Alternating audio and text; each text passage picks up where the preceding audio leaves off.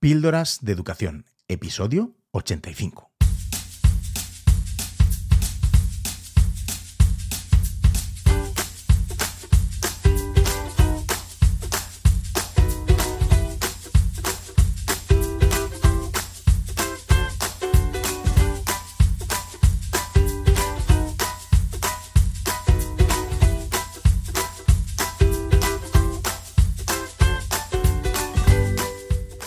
Estás escuchando Píldoras de Educación, un podcast sobre innovación y cambio educativo.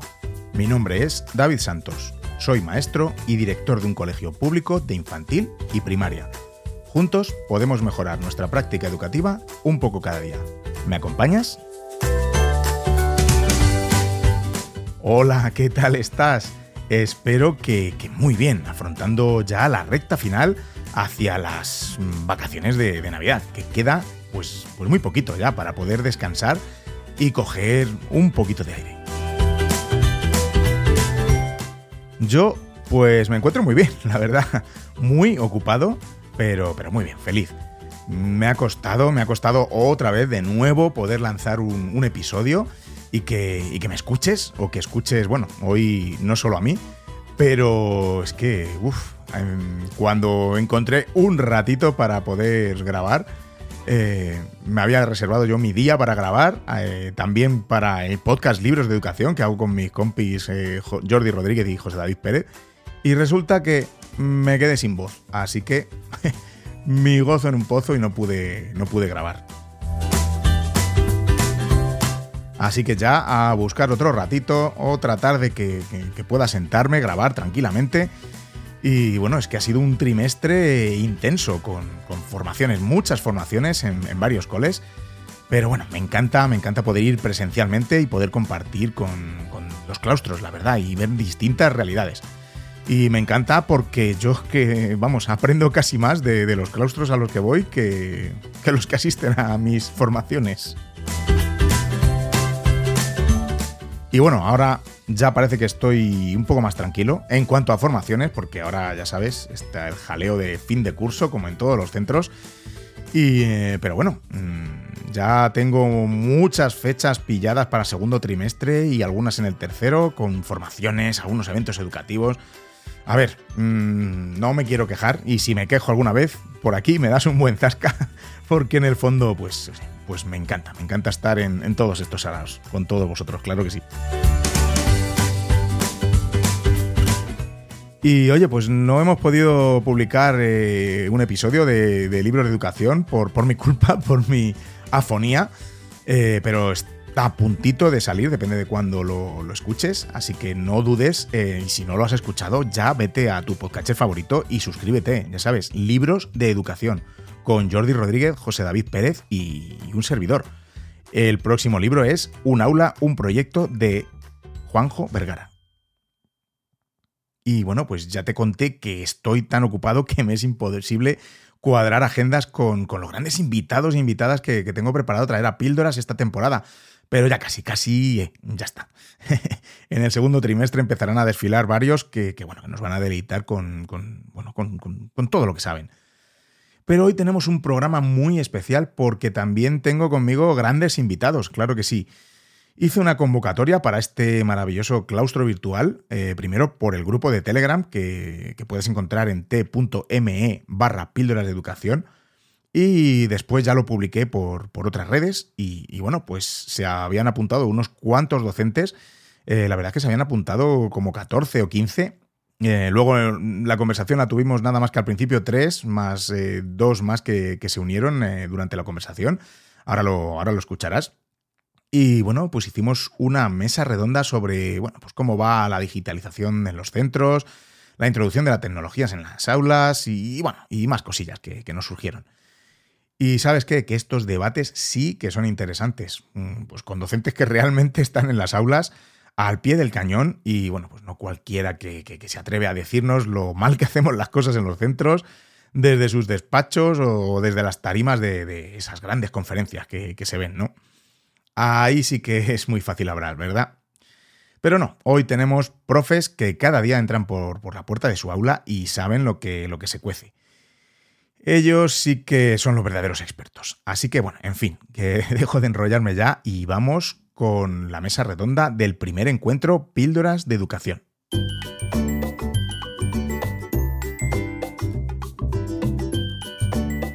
Píldoras de Educación con David Santos, porque otra educación es posible. Bueno, pues vamos a empezar nuestra, nuestro debate, nuestra mesa redonda. Eh, bueno, se habían apuntado 14, como os he dicho antes, fuera de, grabación, pero de momento estáis tres. Así que eh, si se. Pues va a ser un. Vamos, vamos a aquí entre, entre amigos. Y, nada, si se van incorporando, pues los vamos, los vamos dando paso y, fenomenal.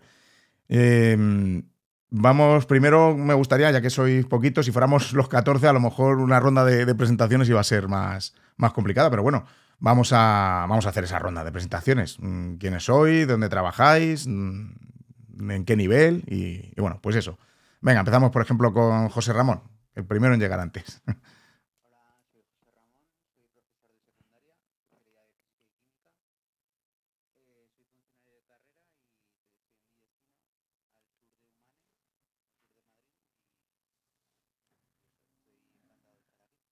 Muy bien. Y yo estoy encantado que estéis vosotros. ¿eh? Muchas gracias por, venir, que, que, vais a hacer el episodio. bueno, eh, Daniel. Hola, soy José Ramón, soy profesor de secundaria, especialidad de física y química. Eh, soy funcionario de carrera y estoy en mi destino al sur de Humanes, al sur de Madrid y, y eso, estoy encantado de estar aquí.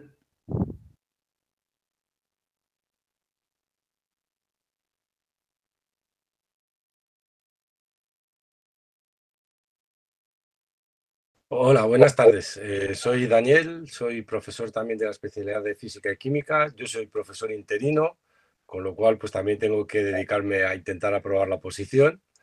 Yo estoy también en el sur de Madrid, en Leganés, y la verdad es que disfruto cada día de, mi trabajo. Hoy lo he pasado muy mal porque ando acatarrado y me he tenido que quedar mm. en casa, con lo cual estoy un poquillo ahí, pero bueno, se hace lo que se puede. Claro, hay que recuperarse también para, para estar bien después. Y por último, de momento, que no sabemos si, vendrán más de los que estaban apuntados, Miguel, que creo que estás unos kilometritos más, eh, más allá mm, de Humanes y de, y de Leganés. Sí, efectivamente, soy de Córdoba Capital, eh, en Argentina, que el Córdoba de ustedes, como habíamos dicho, y mm, estamos acá desde hace bastante tiempo trabajando en colegio, Em, empecé como preceptor.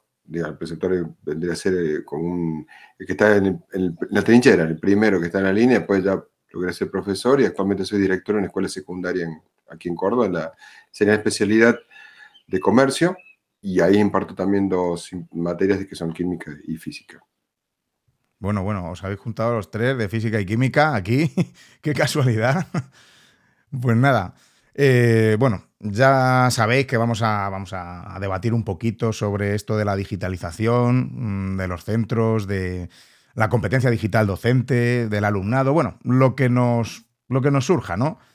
Y, bueno, yo tengo una primera pregunta así em, para, romper el hielo. Luego ya veremos a ver a dónde nos lleva esto. ¿Consideráis eh, importante la tecnología en las aulas? O cómo de importante, no sé cómo enfocar la pregunta, pero ¿cómo lo veis? Venga. Eh, este año hemos tenido que reducir en el departamento, por ejemplo, las actividades de aula virtual porque había alumnos que no se conectaban nunca. Entonces, eh, si costaba un, contaba un 10%, eh, pues hacer tareas, modelos de examen y tal, las hemos tenido que quitar o que las entreguen en mano porque si no estaba muy limitado.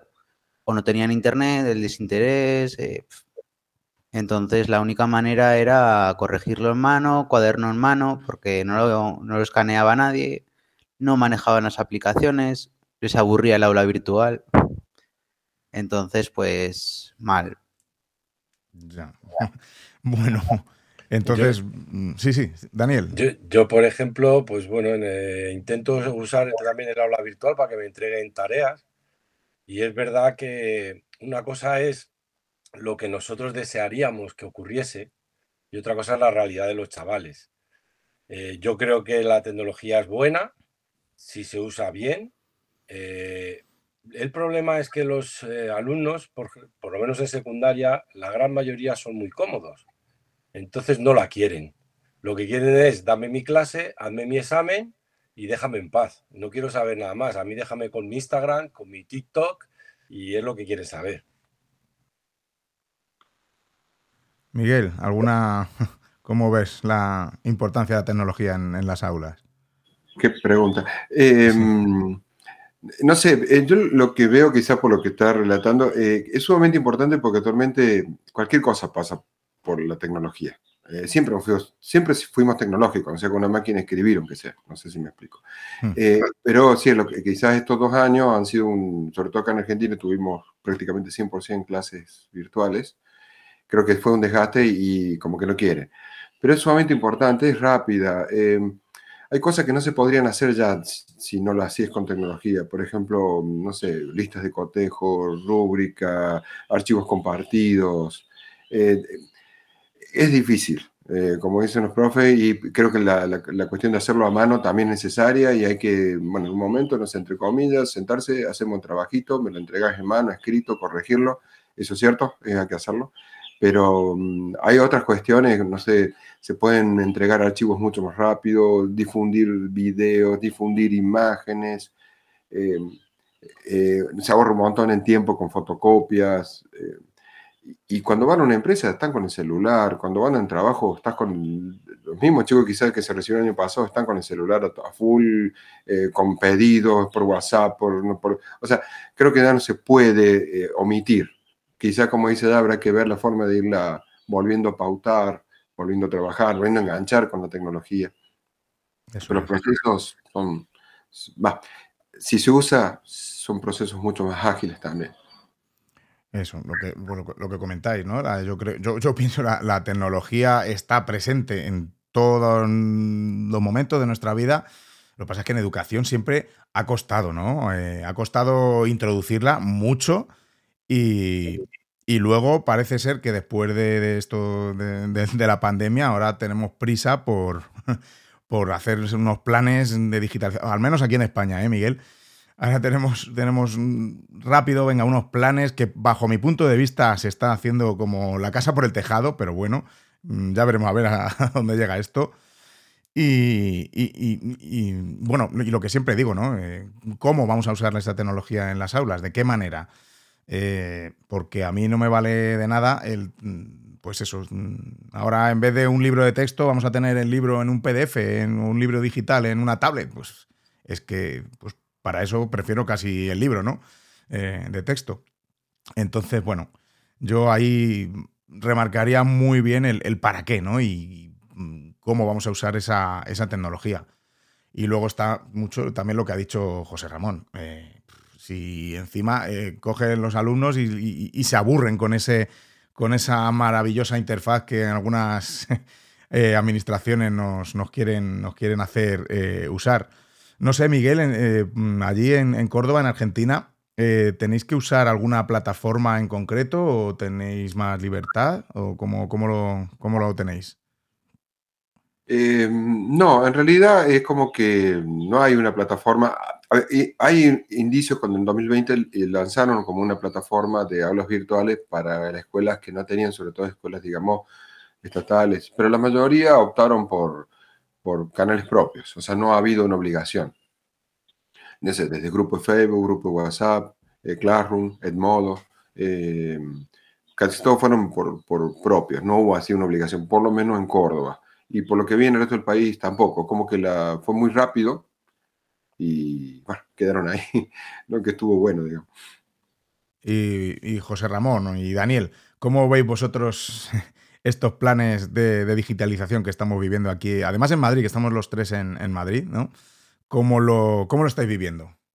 Que yo mi opinión creo que ya se conoce. Empezó el año pasado con aulas conectadas, el sistema este que conectaba en un router en, en, el techo y el año pasado funcionaba bien. Lo que no sé si este año no funciona bien por lo del Mundial, que en una semana he quitado ya tres móviles, o porque es que estás en clase y, de repente gritan gol y es que ha metido gol Messi y, ya está, se paró la clase. Claro, entonces dicen, es que ahora últimamente funciona muy mal el wifi. Si es que los alumnos se conectan para estar viendo el, partido.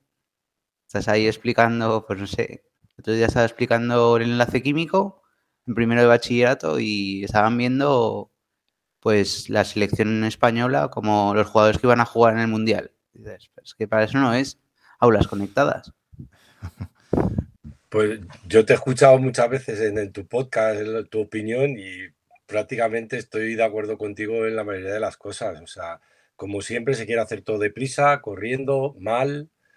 Eh, quieren meter, meter, como digo yo, o sea, si ya hay plataformas preparadas para todo, como puede ser Google, Microsoft, incluso si me apuras Apple, y, ellos nos intentan meter que si Educa Madrid, no sé qué, eh, cuando mm, falla mucho. O sea, yo no he conseguido hacer una página web todavía con lo de Educa Madrid.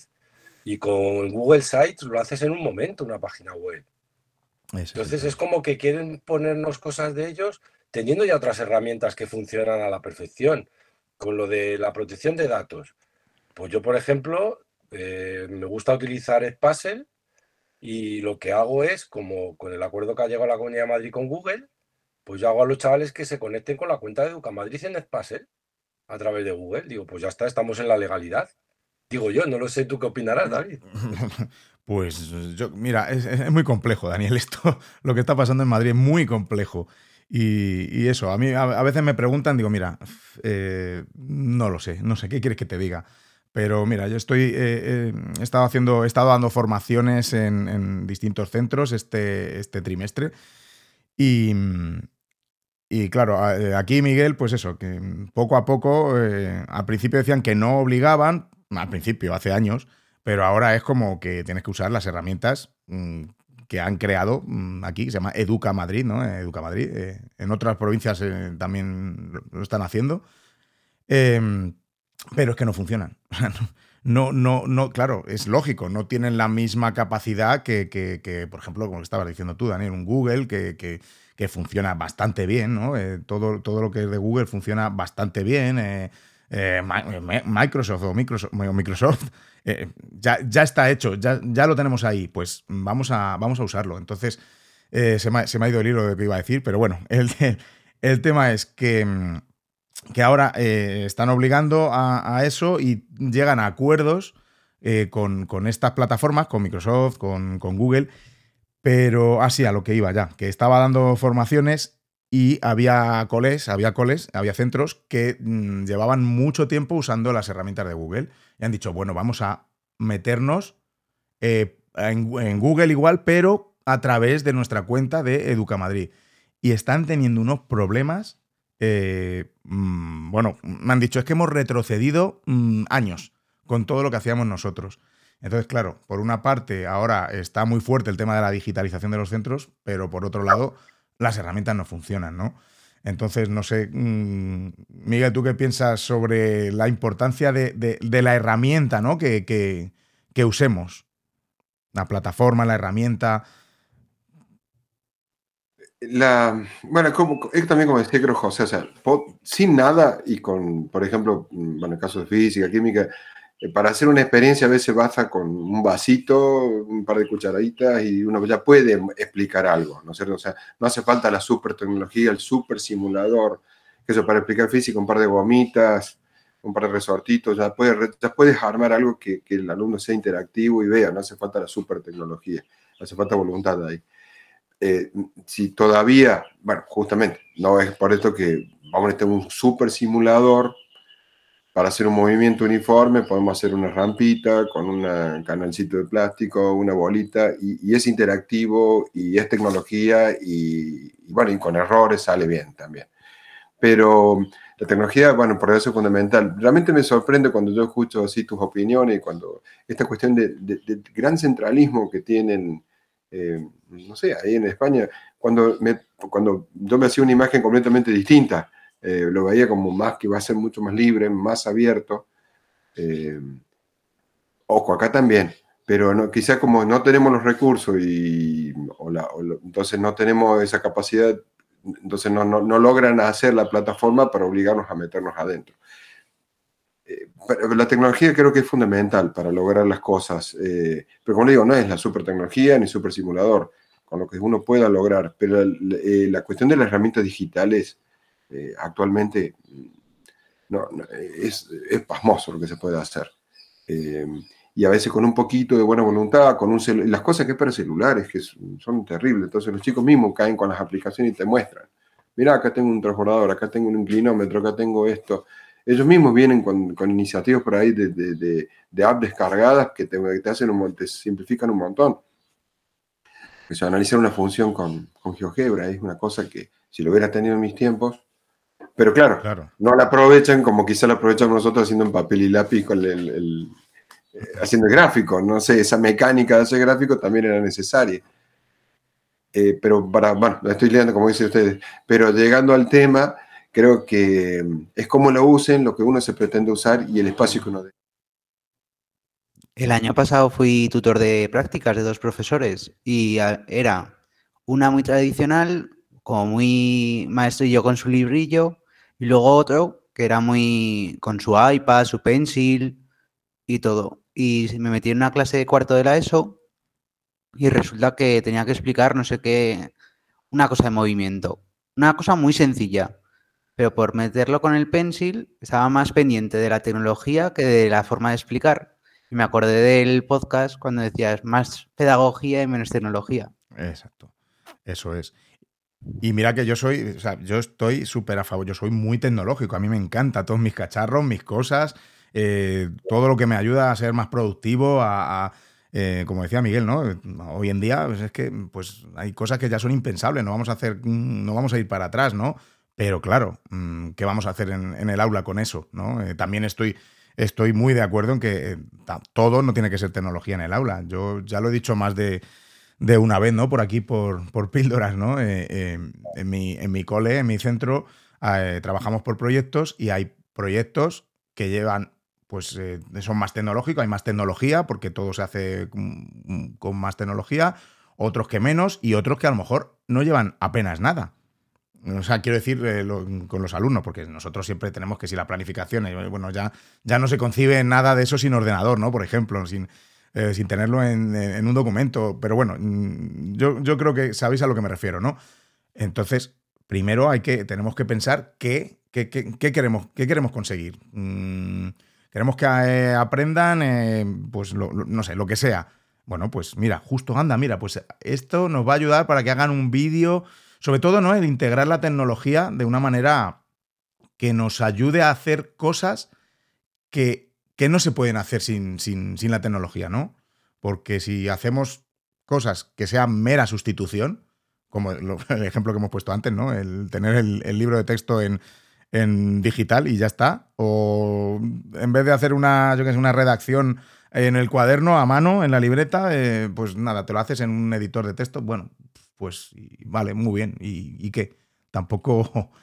Pero, eh, eh, ¿y si en vez de ese, esa, redacción o ese, ese escrito, pues ya usamos una herramienta como Google, por ejemplo, comparten, entre el grupo, modifican, Mm, están creando eh, un guion para hacer luego un, vídeo, por ejemplo, de, algo que están aprendiendo. Pues eso ya es un uso de la tecnología, ¿no? Para, para, para transformar nuestras actividades de aprendizaje. ¿Qué, qué, pensáis de, todo esto que he dicho? Sí, la verdad es que tienes razón. O sea, es que la, tecnología es como una ayuda, no es al final la sustitución de nada. O sea, eh, al final te sirve pues para para que sea todo más atractivo, más entretenido en el aula a lo mejor, pero también es lo que te decía yo de, en secundaria. En secundaria es que es complicado usar la tecnología. Yo, por poneros un ejemplo, el año pasado que estaba dando tecnología, eh, me creé una actividad que eran cuatro días. El primer día resolvían un problema individualmente eh, de circuitos eh, de resistencias. El segundo día lo compartían en pequeños grupos para autocorregirse, que ahí ya empezó a fallar el tema, porque claro, al ser en grupos se dispersan las conversaciones. Lo tercero era ver a través de Puzzle un vídeo donde resolvían el problema. Y claro, ese vídeo ya lo vieron cuatro de, de tres clases de tercero de la ESO.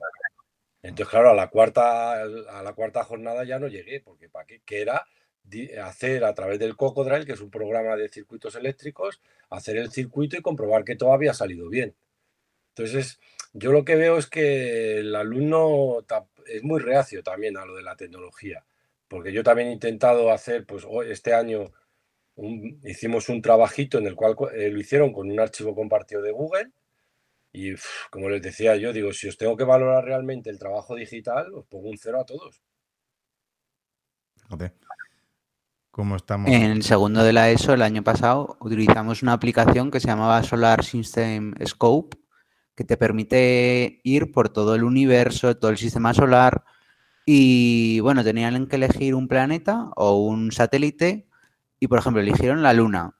Y, y pinchabas en el planeta y te salía, bueno, podías viajar por el planeta y te salía la descripción, la masa del planeta, su radio, no sé qué. Y me dice un alumno, profe, es que no he encontrado la masa de la Luna.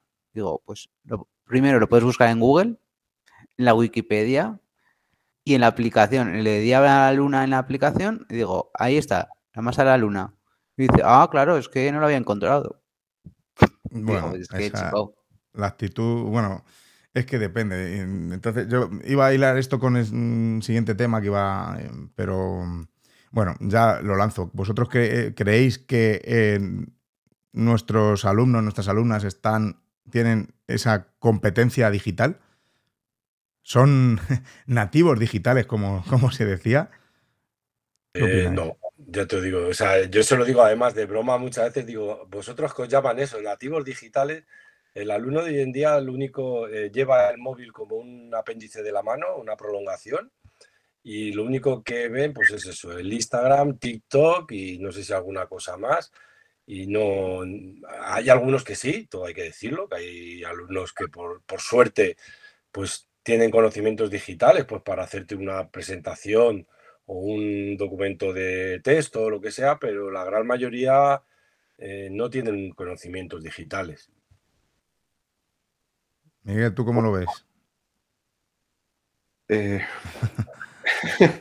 no, porque mientras, mientras escucho a los otros profes es como que uno lo ve también en el aula, ¿no? Que, sí. Eh, sí eh, no sé, por ahí a mí me sorprenden, no, no sé si a veces tienen la habilidad, yo creo que la habilidad la tienen, el, el problema es el interés. Eh, motivarlos a que se interesen en ver el sistema solar, qué sé yo.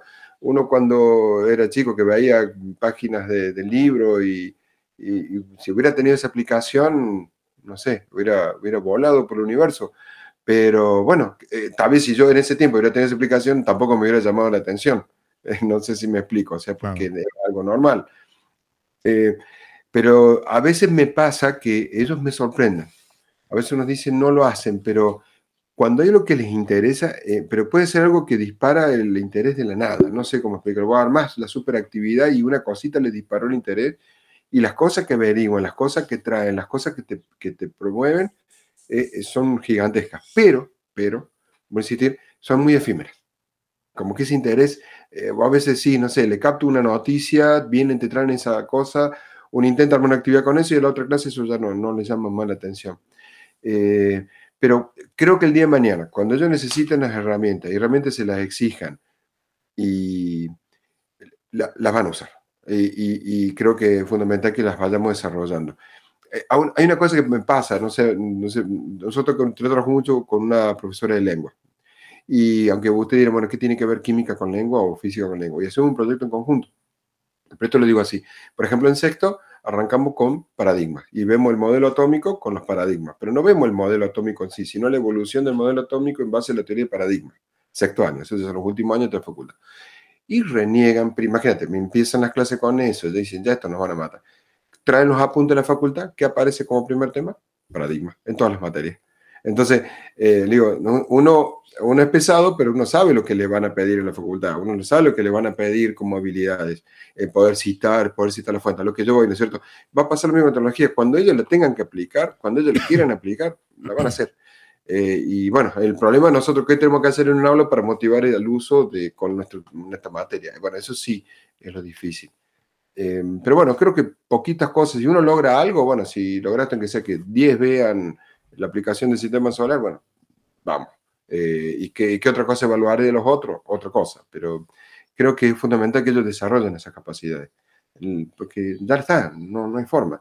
Cuando necesitamos que la desarrollaran, que fuera en 2020, porque esto, esto también hay que verlo. Nosotros en 2018 empezamos a trabajar con, tratamos en el cole de trabajar con, con las tecnologías. Bueno, que sí, que no, que sí, que no. Y nos cayó el 2020. ¿Y qué hicimos en el 2020? Tuvimos que salir corriendo a buscar las tecnologías y todas las herramientas que no teníamos. Bueno, se acaba de incorporar Franchu. Alonso, ¿qué tal? Hola, buenas tardes. Hazte una, una presentación así rápida. Muy rápida, bueno, vale. Eh, nada, me llamo Franchu, eh, soy profe de secundaria en un colegio concertado en, León. Y, bueno, no sé, básicamente eso y me encanta, bueno, me encanta, eh, estoy muy metido en el mundo de la, de, la competencia digital, ¿no? Y en la implantación de las tecnologías, ¿no? En, mi centro en este caso y, bueno, llego tarde, pero bueno, pues dispuesto a aportar mi granito de arena. Pues bienvenido, Franchu. Eh, Gracias. estaba diciendo, éramos, éramos más, pero nos hemos quedado aquí entre amigos tomando la cervecita. y ahora mismo estábamos, estábamos hablando un poquito de, de cómo ven la, competencia digital en el, en el alumnado. ¿no?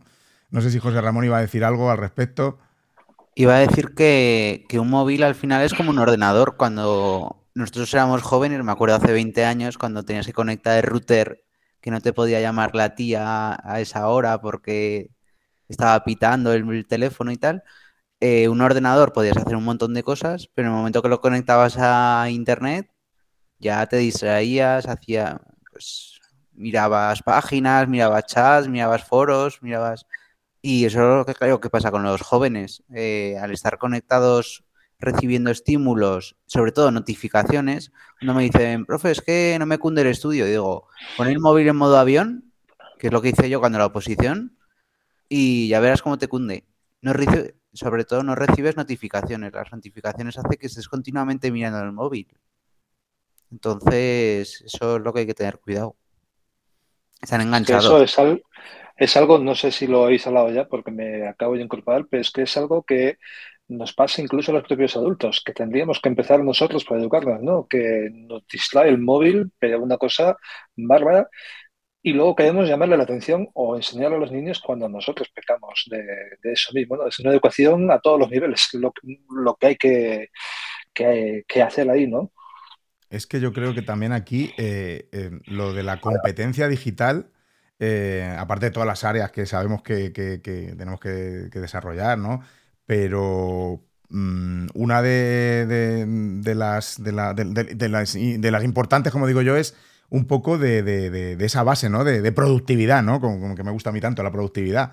Eh, yo, hay veces que le digo a algunos profes una, una cosa que a mí me parece como fundamental o básico, alguna cosa. Y, a lo mejor dicen, ahora, pues esto, oye, qué, qué, bien. Bueno, ahora, ahora pasamos a la competencia digital docente, ¿no? Pero pero en los alumnos, a mí me parece, mira, lo que ha dicho José Ramón es claro, o sea, no, es imposible, es imposible eh, leer, estudiar o lo que sea cuando tienes el móvil y, aunque solo sea vibrando, que suene, o sea, imposible, no puedes, no puedes. Hay, además hay estudios que estuve, estuve yo leyendo ciertos estudios de que simplemente con el sonidito, aunque no lo mires, eh, hace que, tu cerebro, bueno, por supuesto, desconecta de lo que estés haciendo y el volver a lo que estás, no sé, no sé si era como que perdías, no sé cuántos minutos podías perder por solo por cada vibración o por cada sonidito del móvil. Era, era impresionante. ¿eh?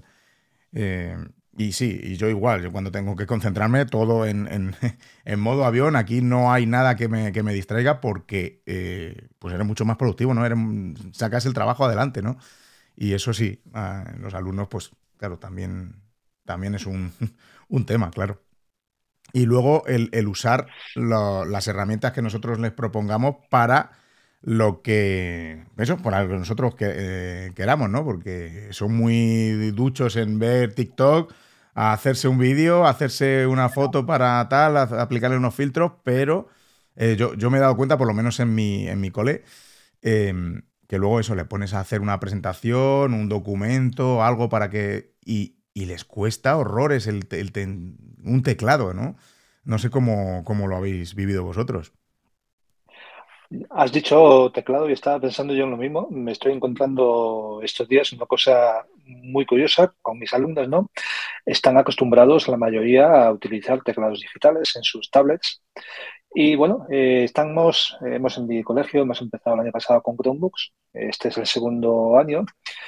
Y hay algunos que tienen dificultades en escribir la arroba con el Chromebook porque nunca han utilizado un teclado físico es una tontería, igual que lo de la, tilde, el acento, ¿no? Eh, son cosas muy básicas y que desconocen. Y eso es un indicativo de, cómo está la competencia digital. O sea, dependiendo del uso que hayan hecho de los dispositivos, pues sí, pueden estar muy duchos para determinadas cosas, pero a nivel de genérico, digamos, están muy parcos, ¿no? Eh, muy carentes de muchas cosas básicas, ¿no? ¿Y eso creéis que, que debe abordarse eh, totalmente desde, desde, la escuela, desde, desde los centros educativos? Pues que ahí ya. Esa buena, ¿eh? Esa, buena. Claro, es que al final, como, como yo suelo escuchar muchas veces, eh, todo en el centro educativo. Digo, ¿y las familias qué? ¿No hacen nada? Pues claro, a mí me han llegado padres a decir, no, es que claro, yo soy igual que mi hijo. O peor, tengo el móvil más tiempo que él en la mano, ¿cómo le voy a decir algo? Digo, hombre, pues si tú mismo lo reconoces, yo creo que deberías de hacer algo. No sé. Entonces, hombre, está claro que hay que hacer algo, pero es imposible. Mira, yo ya este año, al que veo por el pasillo con el móvil, estoy, ya no, se lo retiro. Le llamas la atención, porque si no al final estaría más tiempo llevando la jefatura a gente que otra cosa. Pero el momento que, que terminas la clase ya están algunos sacando el móvil por lo que dices, las notificaciones, el no sé qué. No, si es mi madre, digo, pues dile a tu madre que estás en el instituto, que no te puede llamar. O cosas de esas, que no sabes si es verdad o mentira, pero bueno. Y entonces, pues eh, es muy complicado, es muy complicado. Es un tema que no, yo creo que nos, está superando lo del móvil, pero en todos los ámbitos, desde los pequeños, de, poca edad, hasta los adultos. Bueno, es que, es que bueno, en mi centro ese, ese problema no lo tenemos porque no, no traen, no traen móviles. Ya sabes que mi centro es de infantil y primaria y es, eh, viene hasta 12 años de edad, ¿no? Los, los mayores, algunos, se traen los móviles porque luego se van solos y necesitan estar conectados, pero les hacemos que lo bajen a secretaría en el centro y luego lo recogen cuando se van. Mm, porque son, ¿qué tenemos? Tenemos como, no sé, siete, ocho móviles, ¿no? Nada más. Entonces, ese problema, claro, evidentemente no está. Pero sí que nos enteramos de que pues un niño, una niña de segundo de primaria, ¿vale? Con, con, con, con siete años, siete años, ocho años, que tienen móvil en casa. Tienen su móvil. Eh, y, entonces yo, a mí se me... o sea, ya, no me sorprendo tanto, pero, pero es, no sé, mm, ¿qué hace un niño de, de, segundo de primaria con un móvil? Vamos, mis hijos tienen nueve años y espero, espero estirarlo hasta, no sé, no sé, todo lo posible, todo lo posible intentaré. Miguel dice que no con la mano. no lo voy a poder estirar entonces. no, no mucho más, no, no creo. No, de momento están tranquilos, ¿eh? en mi caso. de momento están tranquilos. Pero es, es, una cosa que, que, la propia sociedad casi, casi que lo impone, ¿no? Eh, casi más que emplear tus fuerzas y tus energías en luchar contra eso, yo creo que es mejor emplearlas en educar eso, ¿no? El, uso correcto, ¿no? totalmente de acuerdo. Totalmente de acuerdo, porque es que un, móvil lleno de datos, con acceso a Internet, mm, sin ningún control parental, eh, para un niño, un menor, eh, es como, toma, aquí hay vía libre, es que se puede meter en cualquier cosa, ¿no? Entonces, bueno, ese es un tema también muy... para, para dos podcasts seguidos, yo creo. Ahí está un poco la conciencia también de, los padres, ¿no? Yo creo que los adultos deberíamos, o yo creo que somos todos muy conscientes, ¿no? De, o conocedores de los peligros que, que, existen y a lo mejor no del todo conscientes, ¿no? Cuando, bueno, pues cuando les permitimos, pues como este caso que comentas, ¿no? A un niño o una niña de 7, 8 años que, que utilicen el dispositivo, no sé, eh, tiene muchos riesgos, evidentemente. entiendo que esté controlado, pero tampoco, tampoco me atrevería a poner la mano en el fuego, ¿no? Pero fíjate. Pues ya, sí, sí, ya te, ya, ya, te, digo yo que no suelen estar controlados. No. Yo, lo, y yo a mí, cuando yo que sé, eh, vas al, al zoo, por ejemplo, al parque de atracciones y comes en el restaurante y ver la típica familia con dos niños pequeños, el padre y la madre, y están los dos niños pequeños, cada uno con el móvil de cada uno de los mayores, viendo vídeos para que les dejen tranquilos mientras están sí. comiendo y al final lo usan de una herramienta para niño déjame, toma el móvil y déjame en paz, ¿sabes? Entonces es muy complicado. Y luego hablaba Franchu de, de, de la familia que, que, son conscientes, muchas veces no lo son, no saben. La competencia digital muchas veces es nula. Eh, sobre todo, bueno, yo en mi centro que, que tenemos familias eh, pues eh, muy, muy, diversas, ¿no? Y tenemos de, de, tienen características socioeconómicas muy bajas, ¿no? De un nivel socioeconómico muy bajo. Y cuando hace, hacemos charlas en el cole, ¿no? Invitamos a, pues, a Guardia Civil o a, o bueno, pues a, expertos en, temas de, de, de, redes y, etcétera. Y hay veces que una cosa que nosotros vemos básica, no se me ocurre ahora mismo, ¿no? Como yo que sé, eso, que, que, que pueden acceder a cualquier sitio, cualquier cosa más, que no, no tienen ni idea, no tienen ni idea, no, no ven el por qué, eh, por ejemplo, su hijo que tiene nueve años está en Instagram o que ponga, si pone, no sé, no sé cuál es la edad de Instagram, no sé si es 14 años, 13 años, no, me la sé. Eh, pero no pasa nada. Si, vamos a ver, si tiene su cuenta nueve años, pero no pasa nada. O sea, no ven no ven esos riesgos y no son, no son nada. Bueno, y luego ya eh, olvídate de si tú les has eh, dicho que hagan un trabajo en casa o. Es, primero, si tienen dispositivo, que esa es otra, o en internet. Eh, y, y, que ellos, por, por, supuesto, no saben, no saben, no saben, no saben manejar. Estoy hablando de, de, de, de algunos casos, ¿no? Otros son uno, una máquina que me dan a, mí 100 vueltas pero, pero estamos en un, en un espectro muy amplio de competencia digital que yo creo que los, en los centros es muy difícil de manejar. ¿eh? Pero hablo de familias, alumnado y profesorado. A todos también. los niveles. Uh -huh. También. Es un otro melón también lo de la competencia digital, ¿no? Porque hoy en día y después de la pandemia tenemos acceso a muchísimos dispositivos, a muchísima información. Es como si te ponen delante un coche de gran cilindrada y, y maneja todo eso. O sea, no estamos todos preparados para manejar eso, ¿no? Y, y, tenemos pues unos dispositivos tremendos que nos hacen de todo, pero no tenemos en general una competencia digital adecuada. Y no me refiero solamente a saber utilizar una aplicación, ¿no? sino pues más cosas, ¿no? Eh, el tema de seguridad, por supuesto, eh, resolver mm, situaciones que se te pueden dar de conflictos en el dispositivo o, incluso en el propio uso de la aplicación, ¿no? Que a veces, pues, eh, utilizamos un 5% de todas las posibilidades que, que ofrece, ¿no? Entonces, bueno, es... Mm, hay mucho que hacer ahí en competencia digital y lo que tú dices, David, en todos los niveles, eh, familias, docentes y, y, alumnos. Sí, y... que además hay, hay incluso alumnos y padres que mismamente cuando te envían un email, te escriben el email en el título. Sí. sí es increíble. Sí, sí. Y ya no te digo nada cuando los líos que tienen de las cuentas, la contraseña, el acceso a la plataforma del centro, eh, bueno, eso ya es una cosa, pero bueno. Pero eso nos pasa a muchos docentes, ¿eh? También. Tú sabes la cantidad de contraseñas que tengo que cambiar, que meter en Educa Madrid, en la de Google, en la de la otro. Si yo uso esta para todo, y yo, eh, bueno, eso es otro, sí, otro, sí, sí. otro meloncito también, sí. hay mucho, hay mucho que hacer ahí.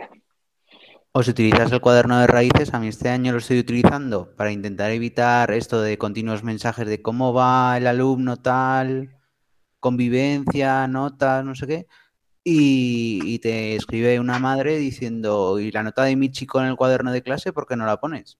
Y resulta que, primero, quién es su chico y segundo, el cuaderno se entrega una vez por evaluación. Si no tiene nota, es que todavía no lo ha entregado. Y además que tengo con las ratios de ahora, nunca había tenido 180 alumnos.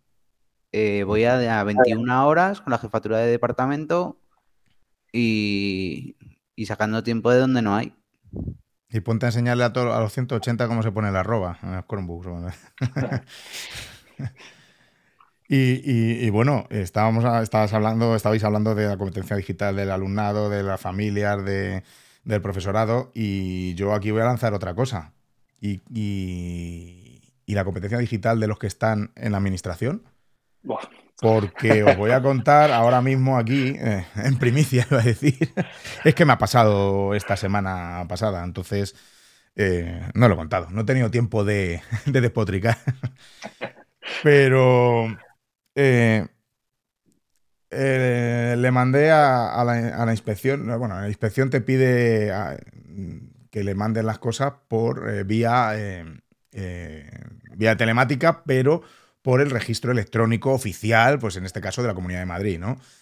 Eh, bueno, vale, yo lo mando porque ellos así les consta que llega, tal, bueno, lo que sea. No sé qué tienen que hacer ellos, que le a mí mi inspectora siempre me dice que le tienen que poner no sé qué numerito, de que ya la... bueno, vale, bien. Entonces la, programación general anual, la PGA, que aquí tenemos, no sé si tenéis algo parecido por ahí, Miguel, la, tenemos que mandarla a, a, inspección al principio del curso. Y, bueno, pues es un PDF de pues, unas cuantas páginas, ¿no? Eh, para que quepa por el registro electrónico hay que comprimirlo. Luego lo comprimes un poco más, lo vuelves a comprimir y, no entra. O sea, te tiras, cuando vas a mandar algo a inspección, te tiras toda la mañana. Eso yo lo tengo, vamos. Entonces se lo envío por ahí y luego le envío un correo con, el, con la original. Digo, mira, aquí tienes por si no lo ves, pero bueno, ya lo tienes ahí. Y le digo, cómo, digo, las programaciones de todos los cursos que nos piden también, eh, pues digo, ¿cómo quieres que te la envíe? Porque no caben en el correo, en el, registro electrónico. ¿Cómo, ¿Cómo puedo enviártelas? Y la contestación fue, hola David, mira, envíamelas por el registro electrónico. yo, no me lo puedo creer, no puede ser.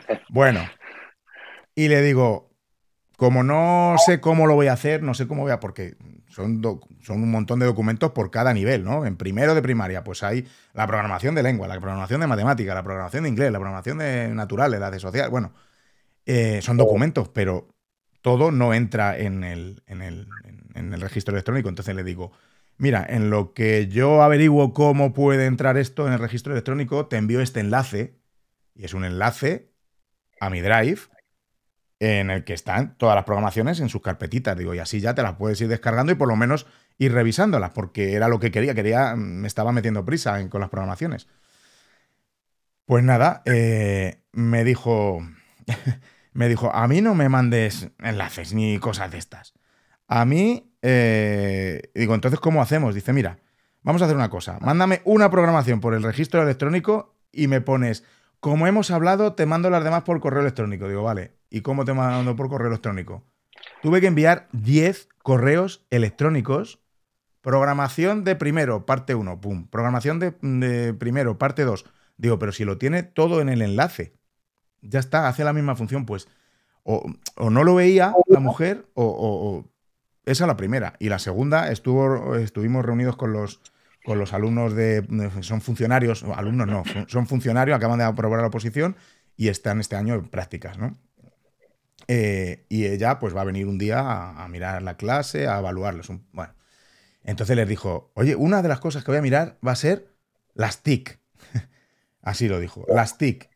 Que, así que tenéis que preparar algo para que yo vea que, hacéis algo con las TIC. Aunque sea mm, mm, tocar así en la pizarra, lo que sea. Y yo, y, yo, bueno, me conocéis, no sé si me conocéis, pero vamos, yo me, me, echaba las manos a la... yo no podía, no podía. Entonces, eh, ahí tenemos también un, muro, ¿no? Eh, en la administración. No sé, Miguel, ahí la administración, ¿qué tal? Los que están ahí arriba. Yo digo arriba por, no sé por qué, pero bueno, ¿me entendéis? Ah, qué sé yo. Eh, tengo que ser honesto. Estos últimos años han relajado con la cuestión de presentar cosas.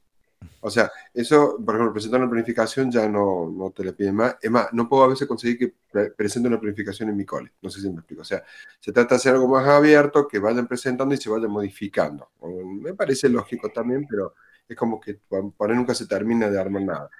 Sí, por ahí están las planillas, hay que, sobre todo, bueno, eh, a veces te piden, no sé, aprobados, desaprobados, toda esa cuestión de estadística propia que, que ya en ese otro principio de año, porque están todos los medios de prensa enfocados a ver cuál es el índice de repitencia de los chicos en, las escuelas, los fracasos escolares y todo eso.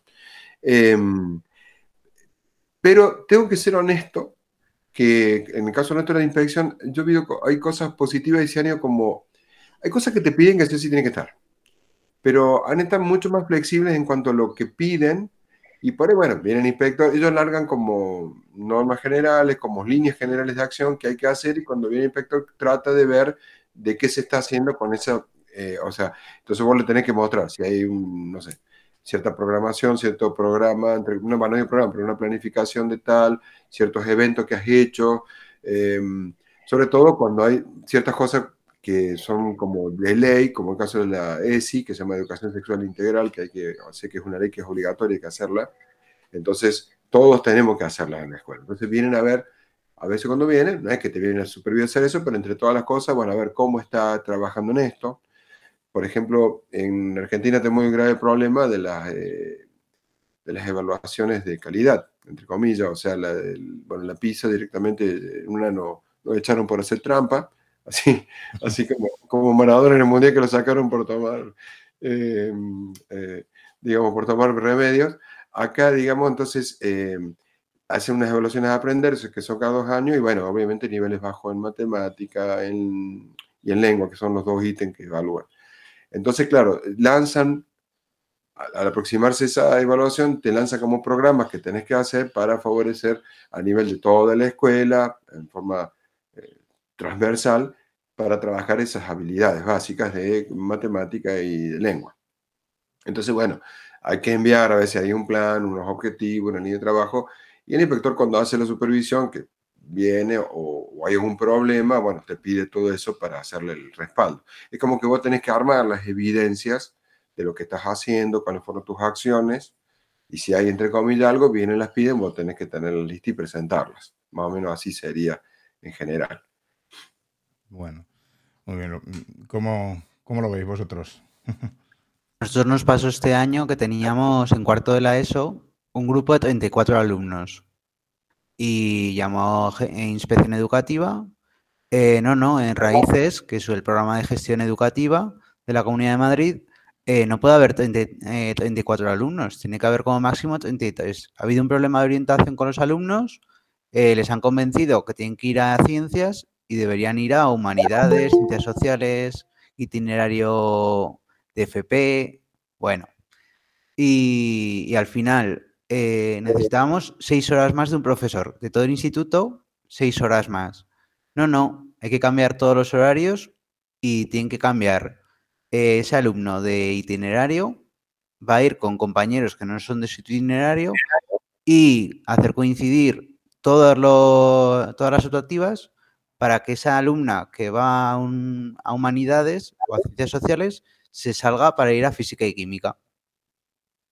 Y no puedes decir nada porque entonces ya la inspección educativa se pone en contra del equipo directivo y no sé qué.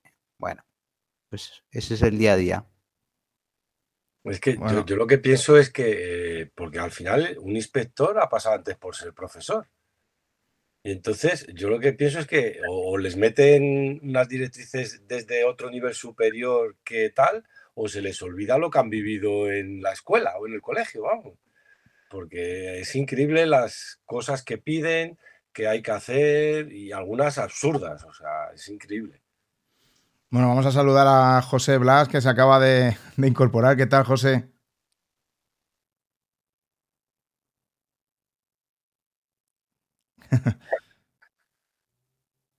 micrófono, micrófono.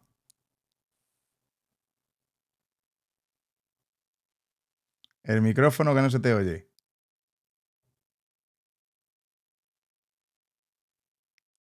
Bueno, ahora cuando lo consigas nos, nos saludas.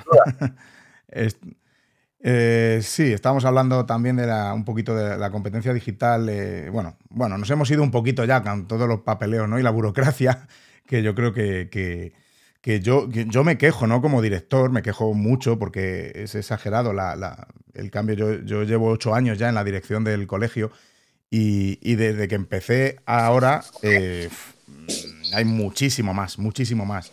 José, ya puedes, ¿qué tal? Hola David, hola, buenas noches. Pues nada, mira, acabo de llegar, sabes que he tenido ahí algún problemilla técnico y, de momento estoy escuchando, viendo a ver qué, de, qué habláis para, para ponerme al minuto por lo menos, ¿no? ¿no? al día, pero sí al minuto. Así que os escucho, os dejo seguir, que veo que el tema estaba interesante y dando de sí seguramente bastante, porque esto de hablar de inspección siempre, siempre nos, remueve. Venga, os dejo, hasta ahora. Hasta ahora, José. Pues eh, eso, que, ya lo de la, burocracia, nos hemos ido de la competencia digital, nos hemos ido un poquito ya a la burocracia. Yo creo un poquito también aquí eh, llorándonos, ¿no? Entre nosotros.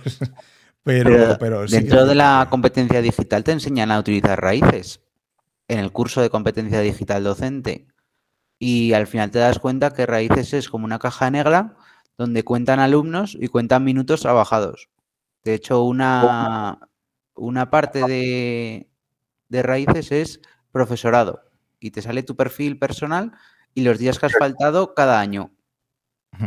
Bueno, es que al final las herramientas esta de cada, de, cada consejería de educación, eh, yo no la meto dentro de, bueno, sí, competencia digital porque tienes que saber manejarla porque es lo que te piden, ¿no? Eh, pero realmente a mí no me, no es lo que más me interesa en ese sentido porque, bueno, yo quiero hacer cosas con, los alumnos y saber cómo integrarlas en mi clase, saber cómo eh, hacerlas para este proyecto, para este otro y, bueno. No sé, Miguel, si por allí tenéis vosotros eh, eh, una herramienta así de, en la que tienes que, pues no, sé, meter las faltas, etcétera, ¿no? Las, las notas de los, de los alumnos? ¿Algo, algo que sea unificado para, todos los centros o cada uno tiene el suyo o cómo, cómo lo hacéis?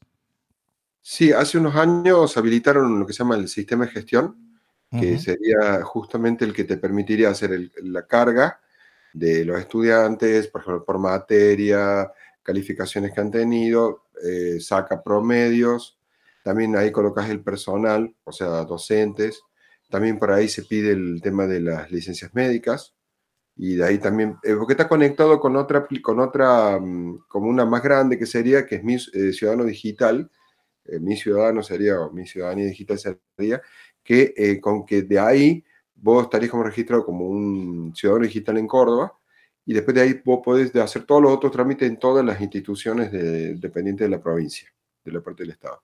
Dentro de ella está el Ministerio de Educación y por tanto los agentes del Ministerio de Educación comparten la, plataforma, entonces se, trabajan eh, o se interconectan. Entonces, por ejemplo, eh, cuando vos estás en el rol de profesor o rol de director, por ejemplo, tenés acceso a ciertas cargas de la parte de, ahí. En teoría, ahí quieren centrar toda la información. Y esto aparentemente también ahora es, hay un sistema nacional que va a tomar de todas las provincias. El problema es que por ahí el sistema este no funciona y no da dolor de cabeza. Eh, por ejemplo, sería muy útil, claro, no sé si me entienden, porque podemos tener toda la información ahí, hacer los pases entre escuelas, se puede hacer, descargar toda la documentación del, por ejemplo, hacer un certificado del, estudiante de, todo el curso, podríamos también con eso informar a las familias. Eh, las posibilidades son, son inmensas, pero la gente que está ahí en la programación se ve que no saben las cosas de educación. Entonces, te, o, tratan de poner las cosas que, sean uniformes, pero te piden una evaluación formativa, pero que pases notas. Igualito. Eh, claro. Eh, eh, lo cual, bueno, no sé, no digo que mal, pero por ejemplo, habían arrancado este año con una cierta disposición y en julio, nosotros tenemos dos cuatrimestres, en julio terminaría el primer cuatrimestre más o menos, y tenemos las vacaciones invernales ahí, 15 días. Y mm, entonces cuando llega cuando está llegando una semana antes de que ya estamos todos colgando, ya viste, ya tirando todo para, para vacaciones, había que poner una calificación. Entonces, claro, si nosotros en, en cole veníamos más o menos tratando de armar algo con, con porcentajes de nivel de avance en base a los aprendizajes, pero claro, cuando llegó esto hubo como que adaptar las planillas para de ahí sacar una nota y esa nota se va a promediar con la nota ahora de la final para ver si con el promedio entre las dos etapas sale aprobado el estudiante. ¿Me explico? Entonces, pero bueno, ¿por qué no lo hacen de entrada? No sé si me explico. Bueno, esas cosas sí, no, esos cambios de, timón no suceden. En mi instituto tenemos en cuarto de la ESO el perfil competencial, que es como si estuvieses en la serie de Black Mirror, que te sale rojo o verde, y si te sale verde, titula, y si te sale rojo, entonces suelen presionar al profesor de matemáticas para que suba un punto la calificación y en cuanto sube un punto, todo lo que estaba en rojo pasa en verde. La competencia matemática, la competencia de ciencia, la competencia, todas se ponen en verde y entonces ya titula. Y ahora tengo alumnos en primero de bachillerato pues que no saben resolver una ecuación de primer grado. Entonces, claro. Yo, yo, estoy, yo estoy un poco preocupado. Mm, eh, con esto de los planes de, digitalización, eh, al menos aquí en España, Miguel, eh, porque, mm, bueno, ya, lo he dicho, ya lo he dicho en, algún otro episodio, porque veo que está haciendo ahora mismo un efecto contrario a lo que debe ser ¿no? un, plan tecnológico o, las TIC ¿no? en, las aulas. Las TIC, las TAC, lo que, lo que, lo que sea, ¿no? la tecnología en las aulas. Mm, nos han metido tanto en la cabeza. Bueno, primero la, herramienta. La herramienta de turno de, en, mi caso, la Comunidad de Madrid, ¿no? Eh, que, ya hemos dicho, ya lo hemos dicho aquí también, que funciona fatal y que, bueno, pero aparte de eso, eh, yo he ido a, hacer formaciones este, este primer trimestre sobre ABP y, yo dije que mm, en, los planes de digitalización, ¿eh? era planes de digitalización, querían ABP con tecnología, porque bueno, está también muy, eh, muy unido, ¿no? Se puede, se, puede, se puede compatibilizar perfectamente. Pero yo dije que, bueno, que no me interesa mm, hablar de tecnología primero, sino que vamos a hablar de la metodología, ¿no? Del enfoque que le vamos a dar a, a, esto. ¿Queréis ABP? Venga, pues vamos a ABP. Em, dos días llevábamos, eh, no sé si eran cinco horas, era porque fue uno de dos horas y otro de tres horas. Y yo dije que la tecnología llegaría, porque íbamos, que yo iba a meter en, la formación eh, herramientas transversalmente, ¿no? Digo, pues venga, eh, vamos a usar esta, decidme vuestra opinión sobre no sé cuánto. Y usaban una, pues una página que a mí me parecía chula para que la, para que la, que la usaran, tal. Pero es que al tercer día ya había el director, directora, no quiero dar pistas sobre qué centro, ya se estaba quejando al asesor de que aquí no se estaba hablando de, digitalización y de tecnología. Que David no está diciendo aquí nada de tecnología, aunque yo ya las había avisado de que, íbamos, que, más adelante lo, lo uniríamos todo, ¿no? Entonces, la gente quiere ahora cacharros, herramientas. Y y veo que no, no, no, se, no, se enfoca el tema en lo que se debería enfocar, que es en el cambio metodológico, que por lo menos aquí en Madrid era lo que, lo que se decía. No, no, no, esto es un cambio metodológico para los centros. Entonces, estoy preocupado con eso, porque al final esto mm, es que encima nos va, a hacer más, ¿cómo, cómo decir?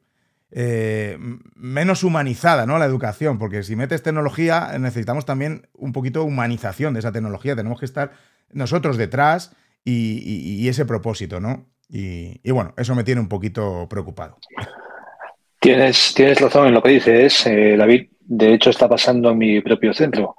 Mm. Eh, comentaba antes que este es el segundo año que estamos con el Chromebook. A raíz de la pandemia, pues se dio la necesidad y ha sido un poco como que parece que el hecho de que tengamos Chromebook ya lo justifica, ¿no? Y no hay una planificación correcta por detrás, ¿no? De hecho, nos dijeron en mayo del curso anterior a que, que iban a que iban a, poner los Chromebook, pero sin haber recibido los profesores en general nada de formación. ¿Qué ha pasado el primer año? ¿Qué ha sido el curso pasado?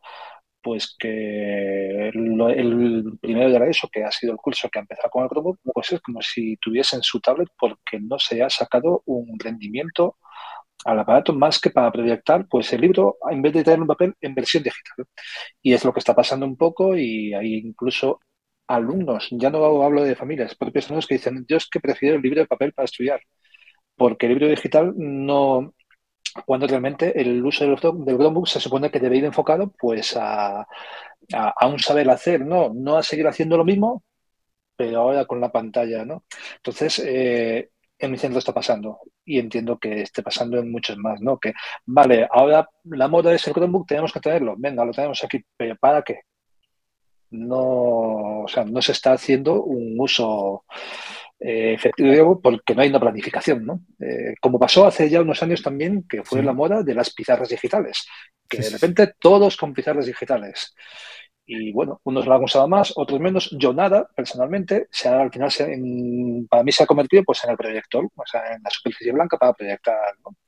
Entonces, hay mucha falta de, planificación, ¿no? O sea, parece que eh, tenemos que dar la imagen y, hay que tener esto, pero, pero no está, ni mucho menos estratégicamente planificado, ¿no? Sí, es como si, si hubiera que ponerlo lo que dice, sí o sí. O sea, eh, como digo yo, a mí me pones una pizarra digital y yo no sé usarla. Mira que a mí me gusta trastear, pero yo en casa no tengo una pizarra digital para practicar. Con lo cual, eh, si no me das una formación en la cual me enseñes cómo utilizarla, cómo no utilizarla, para qué sirve o no sirve, pues al final acaba de pantalla de proyección, que es lo que pasa. Y tampoco cuando hacen eh, programas de esto de mandar material a los centros, no preguntan a los centros a ver qué necesidades hay. O sea, me mandas 20 pantallas, pero seguro que las necesito yo las 20. A lo mejor necesito sillas y mesas que están hechas una mierda, hablando mal. una cosa, las pizarras digitales interactivas son proyectores de baja resolución, proyectores bastante malos. Pero el primer paso con eso de la digitalización docente fue donde había Google Workspace en los institutos, imponer Educa Madrid. Y una vez habían impuesto Educa Madrid, nombrar al ComDigedu. Y luego ahora eh, hablar de, aplicaciones. Y ahora el siguiente paso, y así. Pero no sabemos si nos van a dar la titulación, cuántas horas son necesarias, si son 22, si son 41, si son... Porque en el BOE pone una cosa, pero en el BOCAM, en el Boletín de la Comunidad de Madrid, no pone nada. Y de todo eso, José Ramón, ¿dónde está el cambio metodológico? No hay. La cuestión es tenernos en el instituto por las tardes. Pasando, por cierto, pasando frío. bueno, eso tema. claro, mira, obviamente, eh, eh, obviamente no hay cambio digital, no hay digitalización ni cambio digital como no haya cambio metodológico. Es decir, si, si vamos a utilizar las pizarras como un proyector o vamos a utilizar los Chromebooks como un libro en PDF, pues obviamente eh, no solamente que no hay cambio metodológico, yo creo que hay retroceso, ¿no? Yo estoy un poco como decían los alumnos, no, no, prefiero el libro, ¿no? Mm. Claro, si lo voy a utilizar como un libro, prefiero el libro. Ahora, si lo voy a utilizar como otra cosa, entonces prefiero, o sea, entonces a lo mejor le, le dicen, tiene sentido, ¿no? Yo en mi centro, que mis alumnos han estado Ahora no estoy trabajando, ya estoy felizmente jubilado desde hace cinco semanas, con lo cual todo lo voy a hablar en pasado. Pero eh, mis alumnos tenían o tienen eh, em, eh, iPad mm, como el elemento digital para interacción. Pero claro, eso suponía, y le llamaban a mis clases, bueno, varios de mis grupos eran los, los grupos digitales, ¿no? Estaban están denominados así en el instituto. Claro, esto lo, que a mí me obligaba y me obliga y, a mí personalmente me gusta, es que todo lo que yo le planteaba tendría, tenía que tener como mínimo a lo largo de la unidad didáctica anterior, ahora le vamos a llamar situación de aprendizaje o le podíamos llamar eh, proyectos competenciales, me da igual, pues que, que, al final tenían que tener unas acciones en las que la interacción digital tuviera sentido y tuviera una lógica dentro de la secuencia de, actividades y de acciones que yo iba haciendo a lo largo de esa, ese, del desarrollo de, los contenidos, ¿no? Entonces, si lo utilizas así, pues oye, a mí mi, experiencia es que pueden resultar una herramienta súper potente. Pero si no lo utilizas así, son una herramienta que entorpece permanentemente toda la toda nuestra bueno toda la acción que, que, hacemos porque entonces estamos que no me conecto que no se me carga que si se me carga Entonces, para tener a los niños entretenidos con el aparatito, pues mejor, mejor la mochila. Ahora, si le vamos a hacer que esos, que, en todas las que en todos los diseños que nosotros hagamos instruccionales haya una, unos componentes de interacción digital, donde lo importante no sea lo digital, sino lo que está sucediendo con lo digital, pero que además el, lo digital lo que nos ayuda es a manejar también pues, estas herramientas que nos son útiles o nos van a ser útiles en competencia pues, para el desarrollo de nuestra vida, porque luego voy a ir al banco y voy a tener que utilizar digital y luego voy a, me voy a comunicar y voy a hacerlo en digital, con mis amigos lo voy a hacer en digital, etcétera, etcétera. Pues si yo utilizo el aprendizaje y, el, o sea, estoy haciendo aprendizaje, pero al mismo tiempo utilizo lo digital en intermedio, yo no le veo negativo, ¿no? Y si mis alumnos han hecho proyectos competenciales con lo digital, que los tengo ahí en borrador casi todo porque quiero editarlos y, bueno, quiero publicarlos y tal, pero que para mí se han quedado, pues quedan cosas muy chulas. Mm, ¿Exige formación? Sí. ¿Exige echarle ganas? También porque a veces no es tanto formación, es estar trasteando. Yo algunas veces cuando veo formación me dicen, oye, ¿qué, qué haces de, qué, es lo que tú haces para, eh, para formarte? Digo, ¿quién te forma a ti en WhatsApp? ¿No? Pues nadie, pues eh, trasteando, voy haciendo grupos, luego no sé qué, pues así sé cómo, al, final utilizo las cuatro cositas que necesito, poco más, ¿no? La actitud, José, para, eh, para todo nos vale. para tecnología y para todo, ¿verdad? Sí. Y, a mí me, otra cosa que me preocupa, yo estoy muy preocupado, últimamente vamos. Em, eh, estamos de acuerdo aquí todos en que la tecnología bien usada es un pues es muy potente y, que es lo que hay eh, hoy en día, como ha dicho José, eh, que pues vamos al banco, no, bueno, ya es que ya casi no puedes ir al banco, sí que no te atienden, ¿no? Pero, pero es el día a día, ¿no? Pero, por ejemplo, mi día a día con mis alumnos, con mis alumnas, con las familias eh, y en mi centro en particular, es que, pues lo, comenté brevemente antes, ¿no? Hay muchos que no, no tienen dispositivos en sus, en sus casas. Hay otros pocos que no tienen ni siquiera un acceso a Internet, que parece que lo damos ya por hecho como que eh, eso es eh, que como que existe, ¿no? Que tenemos internet todo el mundo, ¿no? Esto está súper universalizado, ¿no? ¿no? Pero hay mucha gente que no tiene acceso a internet y los centros, por lo menos los públicos, aquí pues tenemos lo que podemos tener. Nosotros mm, rascamos ahí un dinerillo de un proyecto de innovación y gracias a eso tenemos algunos Chromebooks, algunos iPad, pero ya están empezando a estar obsoletos algunos de los dispositivos. ¿Quién se va a encargar de, eh, de cambiar o de, proveernos con, más dispositivos para esta gran, este gran plan de digitalización de los centros, ¿no? sí, pero fíjate, fíjate, David, que, al final lo que sí nos proveen, por ejemplo, no sé, en mi región, de, libros de texto gratuitos y cambiables cada año. Es decir, al final es, es una cuestión de prioridades y, y, de ver cómo tú pones, dónde pones el foco y cómo quieres ¿Cómo quieres hacer? Digo, eh, eh, tú eh, como institución y como, como institución educativa, donde pones el foco del tipo de, estrategia para, que quieres desarrollar para que la enseñanza en tu región pues vaya de un modo, digamos, actualizado, ¿no? Entonces, ¿dónde pones el dinero? Pues es que aquí como hay tantos intereses y los lobbies de unas cosas y de otras, todo el mundo tira para un lado y para otro, pues esa es la dificultad. Eh, si no tenemos la accesibilidad, desde luego, es, es esencial. Si no hay, no hay, accesibilidad en el sentido de que todo el mundo tenga el aparatito, pues lógicamente no se puede, no se puede trabajar desde esa, desde esa perspectiva. Pero seguramente tampoco es tan complicado reorganizarnos, repensarnos, pensar cómo todo esto se puede hacer y que no sea al albur del, del negocio que tienen montados algunos con la tecnología y que sea pues una, una forma de verlo desde otra perspectiva, ¿no? Exacto. Exacto. Nosotros, por ejemplo, en mi centro, pues todos los proyectos y toda la tecnología que nosotros eh, planificamos para, para, nuestros proyectos, eh, nosotros contamos con, ellos dentro de nuestro centro. No podemos decir a, nuestros alumnos, a nuestras alumnas que, mm, venga, pues no, hacéis no sé cuánto y me lo entregáis por el Classroom. Bueno, pues muchos sí tienen, pero otros muchos no.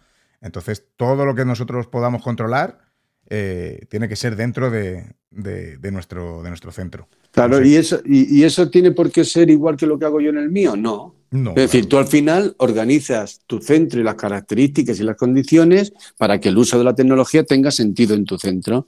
¿Vale? Y si, y si y puedes cambiar, dices, bueno, por lo externo lo hago sin tecnología y lo interno es lo que hago con tecnología. Es decir, es cuestión de tener, de tener mm, visión, tener estrategia y, sentido de lo que estás haciendo, ¿no? No es otra. No, a veces es tan complicado, ¿no? Como a veces lo queremos o, pensamos que puede ser. Eso es. Y, bueno, mm, yo creo que, como, hemos estado comentando durante esta hora que llevamos, ¿no? Eh, que también eh, estos planes que, que, la administración se tienen, pues eh, es como empezar, ¿no? Desde por, el tejado y para nada estamos cambiando nuestra, nuestra forma de, dar las clases, y es que eso está bien dicho ya, ¿no? Lo de dar las clases ya me suena, eso de dar, ¿verdad? Es como... me suena un poco raro ya.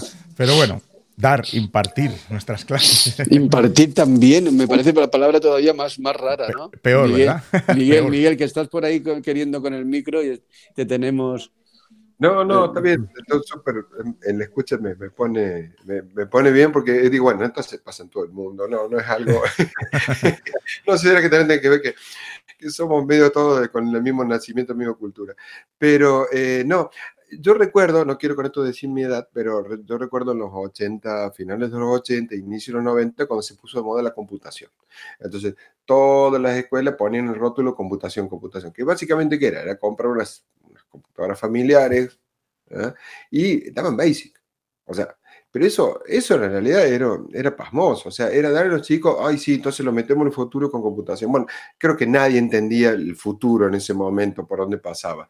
Pero bueno, recuerdo que todo el mundo se endeudó comprando máquinas.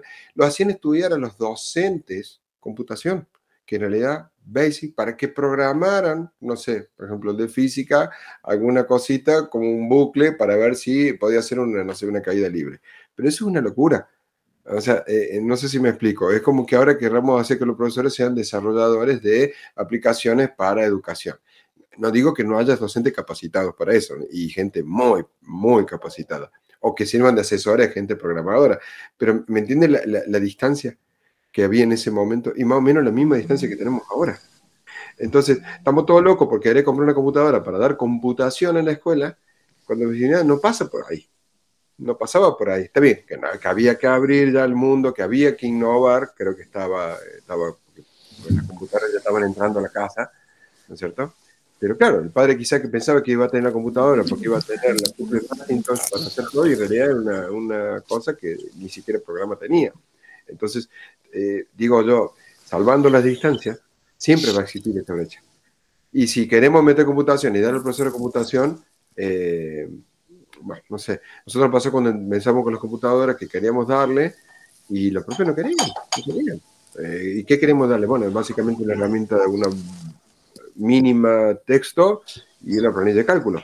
Pero hasta que eso entró, hasta que eso se vio como necesidad, por ejemplo, le recuerdo siempre a la gente de contabilidad, que eh, fue donde pudimos meter las primeras eh, planillas de cálculo, querían una impresora para corregir los balances.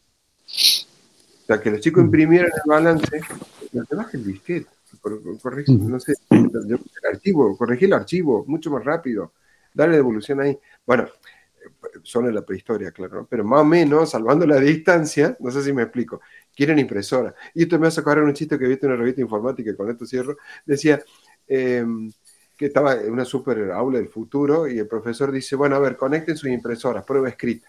Entre, entre paréntesis decía, no hay que perder la tradición. Fíjate que, has abierto, Miguel, una, doble opción también de, de enseñar de enseñar la, lo digital como parte, o sea, como fin en sí mismo o como infusionado dentro de la enseñanza, ¿no? Esta es la, esta es la idea, o sea, eh, ¿cómo, ¿cómo hacemos? ¿Cómo enseñamos lo digital? En sí mismo, yo hago clases en las que estoy utilizando digital estoy digitándolo, estoy usando lo digital o solamente eh, utilizo lo digital para enseñar, ¿no? Esa es la, quizá la diferencia. Entonces yo creo que lo digital lo tenemos que plantear desde la utilización de la enseñanza, o sea, de lo digital para enseñar. Nunca enseñar pues, informática, ¿no? Que diríamos clásicamente eh, como un fin en sí mismo. Y, eso, y, eso pues también es un par de perspectivas que a veces se, hacen coincidir en el, en el planteamiento del profesorado. ¿no? Sí, y un, poco, un poco, José, es la, la, la, concepción que, que, también tiene que tener un poco nuestra metodología, ¿no? La, educación en general, o sea, que sea útil para algo. ¿Para qué aprendo? Pues, ¿para qué aprendo? Eh, pues porque me vale para esto, ¿no? En, mi vida.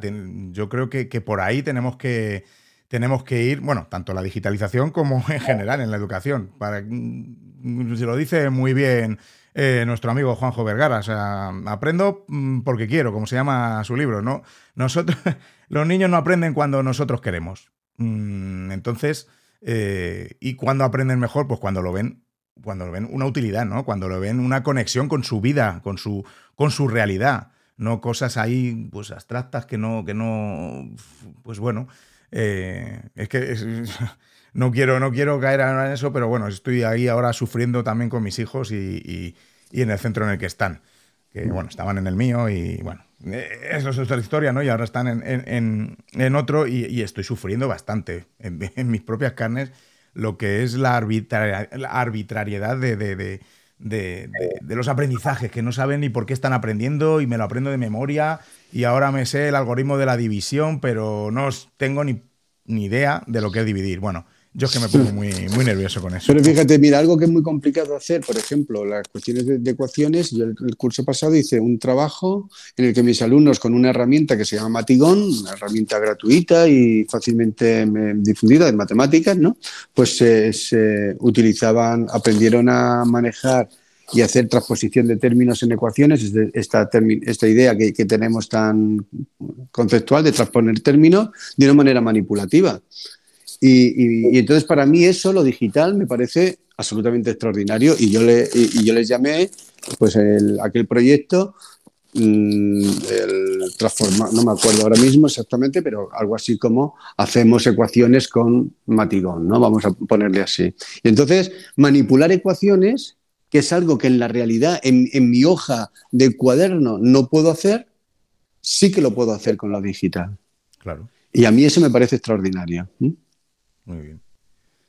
Pues muy buen, muy buen ejemplo de un uso ¿no? de, distinto, ¿no? También de la. De la... Y, eh, eh, en un Padlet, que en un Padlet yo tenga después, si mis alumnos eh, tenía dos, dos, grupos de 50, pues tenga 50 proyectos de niños que están demostrando cómo resolver una ecuación de manera manipulativa y hay 50 ejemplos de ecuaciones resueltas eh, que ellos han hecho y que están en un vídeo y que van explicando por qué van pasando un término a otro y, cómo la balanza se equilibra porque se está viendo de manera, de manera directa, pues, pues claro, eh, no solamente que, hay un aprendizaje, no solamente que hay una, visión diferente, sino que además hay un documento que nos queda de manera mm, digital y compartida para que todos los demás lo puedan ver.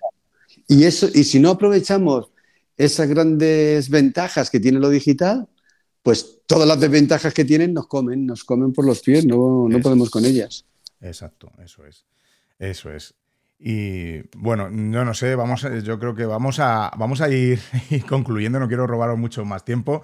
Eh, ha estado muy interesante todo esto que hemos hablado. Eh, no sé si así a modo de recapitulación o, o, bueno, eh, no sé, que me contéis cada uno qué, veis, qué, necesitáis vosotros como, docentes em, para que estos planes de digitalización o para que una digitalización en, las aulas sea, sea efectiva, ¿no? ¿Qué, ¿Qué necesitaríais? Bueno, yo creo que lo primero que se necesita es que nos consulten lo que necesitamos. O sea, ellos tienen que empezar bajando a los centros y decir, bueno, ¿qué necesitáis? Y luego, pues bueno, eh, es como todo, eh, necesitas algo de formación y otra cosa importante que no hemos hablado, que sería a lo mejor otro largo tema, es la modificación de los contenidos. Porque claro, si tú quieres meter cosas digitales, eso, lo digital hoy en día te roba tiempo. Entonces no puedes llegar a dar todo el contenido que te están marcando hoy en día. Porque yo es como digo, yo cuando enciendo el ordenador sé cuándo lo enciendo pero no cuando lo vas a pagar ni lo que has hecho durante todo ese rato surfeando por la red, porque empiezas buscando eh, con un vídeo para, pues, siguiendo un poco el ejemplo de antes, resolver una ecuación y acabas porque te resulta interesante con un vídeo de la tabla periódica, por ponerte un ejemplo. Entonces, habría que, mm, yo creo que hay que modificar muchas cosas ahí. Eh, y lo primero y fundamental es que nos consultaran. Yo es que eso lo veo primordial, o sea, bájate a los centros y pregunta a la gente eh, qué necesita para poder llevar a cabo sus clases. Muy bien. Eso en, muchos aspectos, no solo en, estos planes digitales, ¿no? ¿Qué más os ocurre por ahí? El otro día nos enseñaban una herramienta para profesores de inglés, por ejemplo, que era un alumno hablaba, tenía que decir una serie de oraciones en inglés y la aplicación te corregía. Claro, pero si hay 30 alumnos, vale, los pones dos en cada ordenador. ¿Ves que no hay salas de ordenadores con 15 ordenadores? No hay. Entonces, no hay recursos, pero sobre todo la formación, lo que decía Daniel, la formación es fundamental. Y, formación, pero una formación adaptada, ¿no? una formación adaptada, por supuesto. Sobre no lentejas, no lentejas. A, ámbitos, pues, por ejemplo, que matemáticas y física y química, biología o y tecnología nos enseñen juntos aplicaciones que están adaptadas a, al ámbito de ciencias, a la especialidad de ciencias. Porque si a mí me están enseñando una de inglés o una de lengua o latín, pues no, no me resulta útil. Pero fíjate que yo, más que, aplicaciones específicas para una asignatura en concreto, mm, yo apostaría más por, por, pues eso, tipo como estaba diciendo antes José, eh, pues tenemos este Padlet en el que se nos puede ocurrir colgar no sé cuánto para este, o sea, yo creo que una formación eh, totalmente en metodología, por supuesto, y eh, las herramientas, los cacharros y las herramientas tecnológicas también hay, hay que saber usarlas. Mm, pero bueno, también, mm, como decíamos antes, un poquito de cacharreo, muchas las sacamos. Lo que necesitamos es una formación en, saber mm, cómo adaptarlo a nuestros, a, nuestros, eh, a nuestros proyectos y a nuestras clases, ¿no? A, nuestras, a nuestra docencia parece que, sale gratis el decir, tenéis que hacer esto y lo otro, no mm. sé qué, ahora con la nueva ley, que si hay un jaleo, que si las situaciones de aprendizaje para, hay gente que son las unidades didácticas, para otra gente son actividades aparte. Entonces, como digo yo, dame una formación para poder aplicar esa ley que me estás dando tú, porque nadie te la da, te sueltan la ley y apáñatelas tú, el que más o menos nos gusta trastear por la red, pues va buscando vídeos de un compañero, de otro, no sé qué, y vas haciéndote tu idea, pero si no, no tienes ninguna formación de lo que es la simple ley, o sea, que es lo básico, que además todos deberíamos de conocer, y muchos no conocemos. Bueno, mucho. pasarán leyes y, los profes no nos leeremos las leyes educativas. Y Miguel, ¿tú qué necesitarías para, para tu aula, para que tu centro sea, haya una, una correcta digitalización. Eh, o como lo queramos llamar. Eh, ¿Me escuchas? no... Sí, sí, te escucho. Em, ay, como, yo creo que, bueno, creo que va por lo metodológico primero. Em, porque si vamos a poner grandes pizarras, grandes cosas y se van a usar como en la pizarra de tiza, prefiero la pizarra de tiza. No, no se va a romper, va a ser más creativa. Em, es como, es como la rueda, la, la pizarra es como la rueda, va, siempre va a estar, la van a cambiar, pero va a ser una pizarra, ¿no? Eh, pero si yo la pizarra la uso para explicar mm, o, ir escribiendo, acá está el partido de Argentina, si escuchan gritos, debe ser de Argentina. no, pero si yo la, la, pizarra la uso únicamente para dar una clase expositiva, anotar todo y anotar todo, bueno, eh, es eso. No, no hay un cambio metodológico con una nueva pizarra. Entonces, por ejemplo, la aplicación que decía recién, nosotros en, el cole con una profe habíamos armado una aplicación con una, eh, ella venía con una balancita, con una percha, con dos pedacitos de, yo busqué arandelas en mi casa, e hicimos una como que colocaba arandelas aquí, arandelas allá, para con el principio de la palanca poder eh, decir, bueno, falta tanta arandela aquí, entonces con eso empezaban en el inicio de la ecuación. Si eso yo lo uso con una percha y, no sé, llamo mi propia, digamos, balanza para, hacer, para simular la ecuación, eh, y, o lo puedo reemplazar después con una aplicación, es lo mismo. Pero el cambio metodológico está en que eh, el, estudiante está construyendo el contenido. No, está solo resolviendo la ecuación por resolver la ecuación, o miles de ecuaciones que en fin no sabe por qué la está resolviendo. Claro, claro. Eh, entonces, yo creo que más allá de que tengas la aplicación o tengas la balancita con la percha, está en la metodología ahí. ¿De qué, crees que es el estudiante? ¿Cómo crees que puede generar su conocimiento el estudiante? Eh, y, eh, yo recuerdo, para finalizar esto, que estaba en un examen donde venían los estudiantes que habían, se habían llevado la materia, que la profesora, bueno, que había hecho esto de la balancita, ¿no? Y en el examen, los chicos quizás todavía no, entendían, las, no entendían las ecuaciones, entonces eh, le pregunta con la profe, a ver, ¿te acuerdas cuando hicimos la balanza? ¿Qué hiciste? Sí, puse tanta arandela acá y tanta arandela de esto. ¿Se acordaba de la de Y después le presentamos la ecuación y la pudo resolver en un examen. No sé si me entiende. Entonces, la profe está muy enojada porque dice, no entendí la ecuación. Profe, no entendiste lo que hiciste. Lo que hiciste fue que el chico anclara a una, a una experiencia, anclar un conocimiento. Eso no es fácil. Eso es lo difícil. Entonces, si lo lograste hacer, sentiste contenta. Está bien, no fue el, super no sé, super cálculos, por así decirlo, ¿no? Un calculín, pero bueno, logró, eh, logró acomodar, logró anclar ciertas ideas. Y eso, eso es, lo, es lo fundamental. Está bien, entonces cuando le presentamos una ecuación, él logró resolverla, logró entender la X qué significaba y logró despejarla con su ejemplo y anclándola a, esta, esta experiencia. Entonces, bueno, insistir, va por lo metodológico. Entonces, este, no sé, va por construir el contenido, va por construir lo que, lo que el anuncio haga. Y bueno, no, no, no va a ser fácil. Y se le va a llevar la materia, bueno, se la llevará, pero si en el examen logras recuperar algo, una idea, y que después de ahí él, con esa idea por lo menos, te logre justificar, te logre más o menos iniciar, eh, bueno, creo que tenés un gran porcentaje del camino realizado. Muy bien. Y José, ¿tú alguna cosa así para, para bueno, ¿Qué necesitamos? ¿Qué necesitamos aquí para que esto vaya viento en popa? Mira, em, yo, creo que ya lo habéis comentado eh, y lo resumo en una frase. Primero, pedagogía y después tecnología.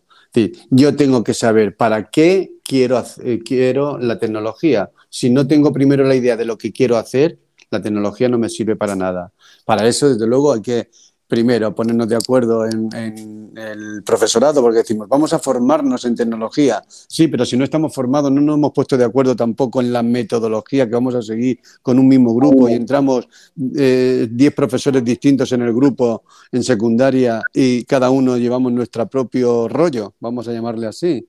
Entonces, Primero, pedagogía, ponernos de acuerdo en planes pedagógicos para centros y como mínimo para grupos, que menos que para eso. Y después, si queremos también implementar tecnología, porque tenemos el acceso, las posibilidades, los recursos, las características del centro, las características del alumnado, etcétera, etcétera, también tecnología que es obviamente algo necesario en, el siglo XXI y eso es eh, incuestionable pero cuando tenga sentido dentro de la pedagogía. Si yo quiero hacer matemáticas y, tengo el sentido claro que las matemáticas las trabajo desde primero la manipulación, después lo gráfico y después lo conceptual, pues si en lo manipulativo, en lo gráfico, en lo conceptual, una herramienta tecnológica me es útil, ¿por qué la voy a despreciar? Al contrario, me va a servir genial. Y esa, balanza que yo puedo, que podía hacer Miguel eh, de manera física, pues como después hay una aplicación que me la hace digital y con un dedito los niños van moviendo piezas, cosas, eh, pesos, volúmenes, eh, eh, X, incógnitas, y ven cómo eso se equilibra y qué sentido tiene, están construyendo aquel aprendizaje que hacen primero manipulativo, que después lo paso a gráfico y que después lo paso a conceptual. Pero tengo que tener sentido claro de cómo quiero hacer el proceso educativo que quiero iniciar, porque si no, la tecnología mejor, cerrado, que es más económica, más barata, menos problemas. Incluso, decía Miguel, más, más creativa cuando no hay tecnología. Bueno, pues creativo puede ser todo, pero también incluso a veces tenemos que buscarnos más creatividad para poder resolver problemas si no tenemos eh, tanta tecnología a nuestro alrededor. Bueno, pues yo creo que, bueno, vamos a, dejarlo aquí porque podríamos, podríamos estar hablando de todo este tema. Yo creo que hemos tocado bastante, ¿no? Competencia digital docente, del alumnado, de la familia, de la administración hemos mm, hablado de los centros, de las eh, infraestructuras, bueno, hemos hablado de todo un poco. Y, nada, bueno, pues eh, agradeceros el haber estado aquí este ratito. Eh, no está mal, ¿eh? Hemos estado aquí hora y media. no está mal. y, nada, pues que lo dicho, que muchas gracias y, que, seguimos, que seguimos en la lucha. Muchas gracias a ti por invitarnos. Nada, más, más veces, más veces. Ha sido un placer. Eso, eso. Bueno, venga, un saludo a todos. Hasta luego. Hasta luego. Adiós.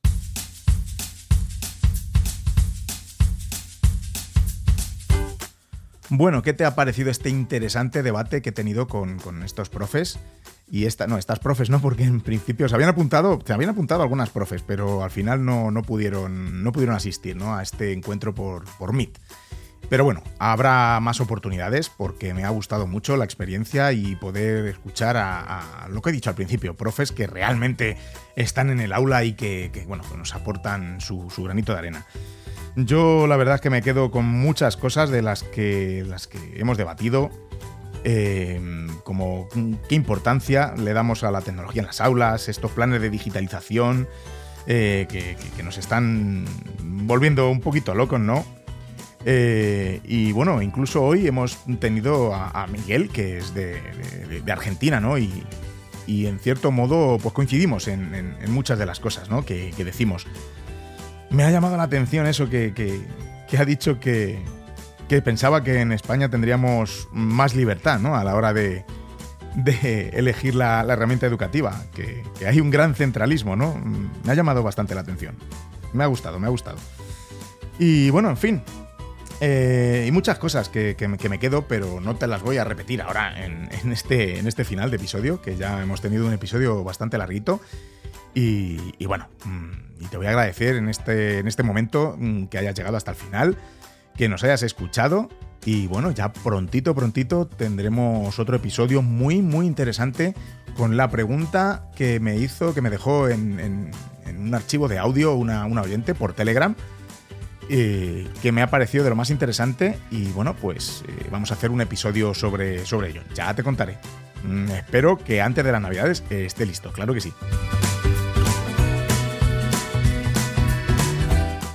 Oye, hace mucho que no te pido que vayas a, tu aplicación de podcast, me valores el podcast porque, oye, de verdad que me, ayuda mucho para que pues más docentes eh, conozcan el podcast y se sumen a, a este cambio que, que todos estamos, estamos buscando. Te mando muchísimo ánimo y un abrazo muy fuerte, claro que sí, para afrontar este último tramo de, curso, iba a decir, de curso, no, de año, de año y de primer trimestre, aquí en España al menos. Y, bueno, para pasar unas navidades, pues fenomenales, que siempre lo vamos a pasar porque estaremos eh, desconectados y es muy bueno, es muy bueno desconectar para volver mm, después a conectar con el trabajo. Así que desconectamos con el trabajo para conectar con nuestra, con nuestra vida, digamos. Bueno. Lo dicho, que estés muy bien y nos escuchamos muy, muy pronto. Y recordad, con vuestras píldoras podemos hacer que la educación goce de la mejor salud.